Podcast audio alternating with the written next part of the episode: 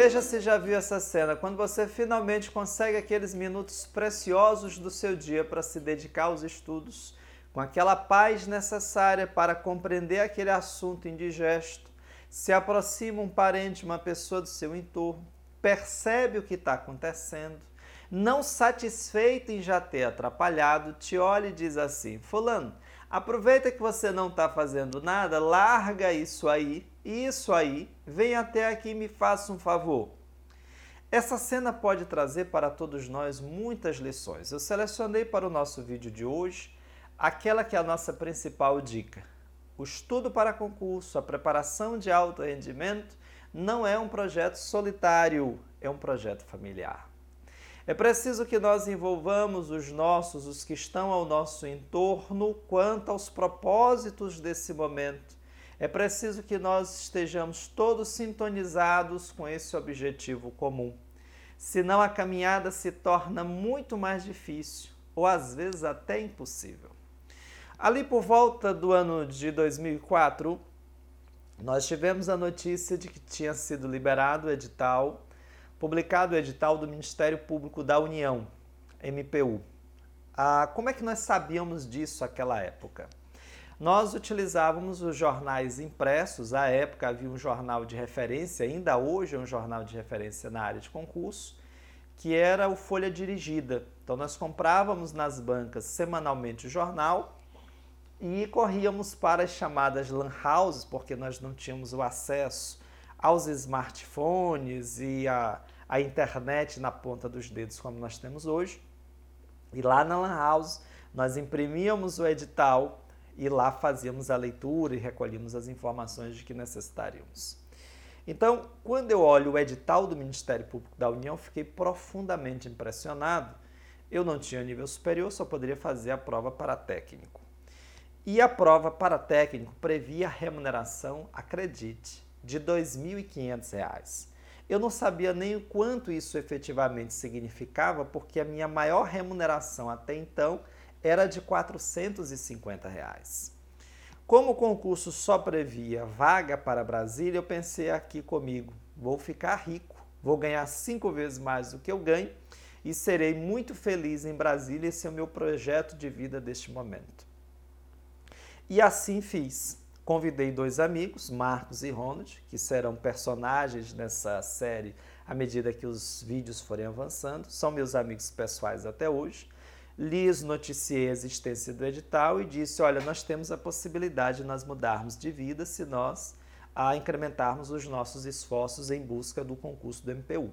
Eles concordaram e aí nós fizemos então o planejamento quanto ao estudo. Quando eu pego o edital, que eu vou analisando as disciplinas, à medida que eu vou vendo as disciplinas, aquela empolgação em relação aos R$ 2.500 vai caindo.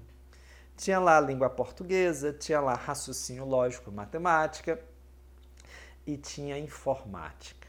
Meus amigos, é humano se prever no edital de concurso público informática? Deixa aqui nos no nosso feed os seus comentários aqui no curso Temas. Me diga, é possível, é humano se prever no edital matemática, perdão, informática no concurso público? Sempre achei o absurdo, porque quando você é servidor, você não precisa a dominar, conhecer slot, hardware, você não precisa nada daquilo. Se o computador não funciona, você chama o técnico.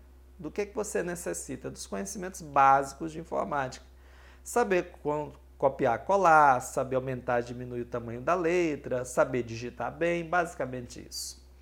Mas fato é que o edital previa, previa informática e previa também outras disciplinas no campo do direito. E aí nós iniciamos nossa preparação. Era um caminho longo, porque nós trazíamos ali ainda muitas dificuldades, tinha quase zero conhecimento no campo do direito. E qual foi o principal, a principal dificuldade, principal problema? É que nós estudávamos na garagem da minha casa. Nós não tínhamos carro à época, mas funcionava o nosso estudo ali onde hoje estaria uma garagem.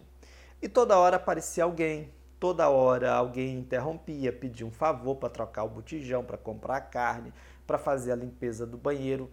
estava claro que aquele estudo não produziria seus resultados esperados porque não havia um envolvimento familiar naquele projeto. Hoje eu tenho muito clara essa noção, mas à época eu não tinha. E obviamente nós fomos para a prova ainda muito inseguros do resultado que nós obteríamos. Quando eu pego a prova, a prova foi feita pela ESAF. A ESAF, eu não sei se você conhece, ela se tornou mais recentemente muito menos conhecida, mas naquela época era uma organizadora de ponta, que concorria em nível de igualdade aí com o CESP, em termos de dificuldade das informações, profundidade da, do conhecimento que era exigido. E lá estava, além dessas disciplinas, você tinha que acertar 40% em cada uma delas e 60% no total. Quando eu, prego, quando eu pego a prova de 100 questões, eu vou logo para as disciplinas que eu tinha mais facilidade. Peguei lá matemática, raciocínio lógico, era uma disciplina de que eu sempre gostei bastante. E aí, das 10 questões, imediatamente eu identifiquei que eu conhecia, sabia oito. Fiz o cálculo, achei a resposta, fiz o Noves Fora, identifiquei a opção e marquei. Plenamente consciente as outras duas eu chutei. Não sabia mesmo e fiz ali um chute. E assim prossegui com a prova. Fiz informática com alguma dificuldade, direito com alguma dificuldade, mas fiz a prova. Daí alguns dias sai o gabarito. Quando eu olho o gabarito, eu fui logo, claro, para matemática, que era a disciplina que eu mais sabia. Quando eu olho matemática, aquelas 10, das 10 questões eu havia feito 8 conscientemente. Aquelas 8 que eu havia feito conscientemente, eu errei. E as duas que eu havia chutado, as duas que eu havia chutado, eu acertei. Como eu tinha que fazer 40% das 10, isto é, 4 questões, eu nem acompanhei o restante do resultado, porque eu já sabia que não teria condição de ser aprovado. A curiosidade me fez apenas olhar informática. De informática eu precisava acertar das 10, 4, eu só acertei duas. E aquilo ficou na minha cabeça, né? aquela sensação de, de derrota. Era o primeiro concurso público efetivamente realizado. Eu vinha de dois vestibulares muito bons, estava num ritmo de estudo alto e esperava pelo menos ali ser aprovado, ainda que não classificado dentro das vagas. Só que a vida de pobre é marcada por grandes surpresas. O edital, perdão, o concurso foi anulado.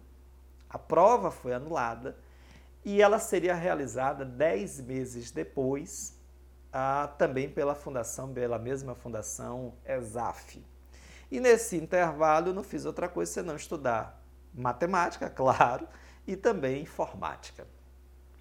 E aí eu fiz novamente a prova, num cenário ainda muito adverso, sem corrigir os problemas que eu havia ah, enfrentado na primeira etapa, no primeiro momento, na primeira prova. E aí, quando eu pego o gabarito da segunda prova, eu percebo que em matemática eu havia melhorado, havia agora feito uma condição bem melhor, salvo engano, seis das dez questões, mas em informática eu não só não melhorei, como ainda piorei. Desta vez eu não acertei nem as duas que eu havia acertado na prova anterior. Então foi um balde de água fria, mas ali ficou a lição de que o concurso não seria, não poderia ser um projeto individual. O concurso que nós teríamos pela frente seria um concurso bem mais difícil, mas claro, sobre isso eu te conto no meu próximo vídeo aqui na nossa série Diário Oficial de um Concursando. Toda semana um novo episódio. Se gostou, marque seus amigos, compartilhe, deixe aqui no feed os seus comentários toda semana aqui no Curso Temas. Um abraço!